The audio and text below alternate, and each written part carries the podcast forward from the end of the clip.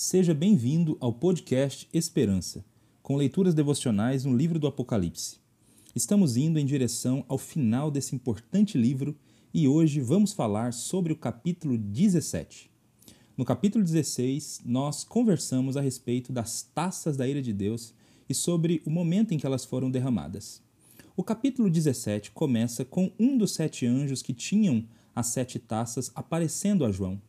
Ele fala com o apóstolo de uma forma amistosa e tranquila: Venha, eu lhe mostrarei o julgamento da grande prostituta que está sentada sobre muitas águas. Assim, João é conduzido pelo anjo até o deserto, onde vê a besta vermelha. Esta é aquela mesma que emerge do mar, no capítulo 13, e que representa o poder político do mundo, isto é, o sistema de governo anticristão incorporado nos governos e nas nações durante a história, por meio do qual Satanás persegue o povo de Deus. A besta não está sozinha. Há uma mulher sentada sobre ela. Esta mulher é chamada de a grande prostituta. Quem é ela? O que ela faz? Como será sua queda? É disso que falaremos. Esta mulher surge com a imponência de uma rainha, vestida de púrpura e escarlate, coberta de ouro, pedras preciosas e pérolas. Ela carrega na mão uma taça de ouro cheia de abominações, que são as imundícias de sua vida promíscua.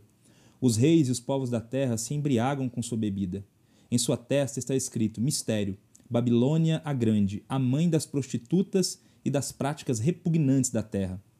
Ela está sentada sobre muitas águas, é algo que merece atenção, pois fornece a chave para a interpretação de quem ela é. Essa descrição não aponta diretamente à cidade de Roma, pois essa não for edificada sobre muitas águas. Aplica-se melhor à cidade da Babilônia, histórica, que fora construída numa região cheia de rios e canais. A questão é que nos dias de João, a Babilônia não existia mais como cidade. Era apenas um símbolo, pois, embora não existisse mais, o seu estilo de vida ainda estava muito bem vivo. Ela havia sido uma metrópole muito bem estruturada e extremamente segura. Sua riqueza era imensurável. Nela estava o melhor da ciência e da sabedoria dos homens. O maior problema é que a Babilônia era arrogante. Ela não precisava de Deus. Por isso era marcada pelo materialismo, idolatria e promiscuidade. Esta cidade do pecado de luxúria, igualmente a Sodoma e Gomorra, recebeu o devido castigo divino. Assim, tornou-se símbolo de uma sociedade sem Deus e sem seus valores morais. Ela é uma metáfora da rebelião humana contra o Criador. Representa o esquema desse mundo que se opõe a Cristo e que foi denunciado pelos apóstolos. Há três opositores habituais de todo cristão: mundo, carne e o diabo. A Babilônia refere-se a esse primeiro, o mundo, com as suas ilusões, perversões e ideologias. Ela é bela e sedutora. Os reis e os habitantes da terra são atraídos por sua tentadora presença e se embriagam com o vinho da sua prostituição. Sobre isso, um detalhe deve chamar a atenção. O texto diz que ela segura uma taça de ouro em suas mãos. O cálice de ouro induz as pessoas a beberem por imaginarem que, em recipiente tão precioso, a bebida também seja preciosa. Lê do engano, esse cálice está cheio de coisas repugnantes e abomináveis.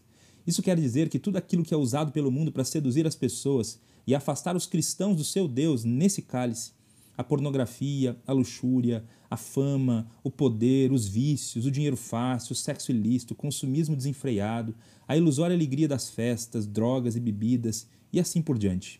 Além disso, a influência da Babilônia produz na sociedade uma inversão de valores. O pecado é visto como algo bom e a santidade tida como estupidez.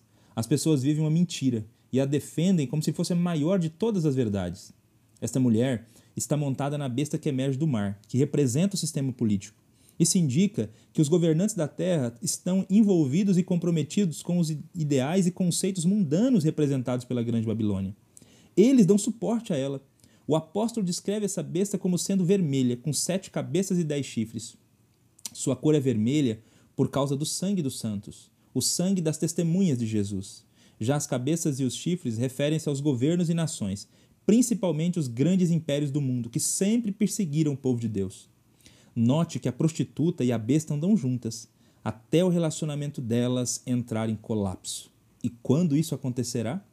O texto informa que no final dos tempos, quando o anticristo já estiver reinando, chegará um momento em que todos os governos e autoridades que darão sustentação ao reinado desse perverso odiarão a prostituta e a colocarão desolada e nua.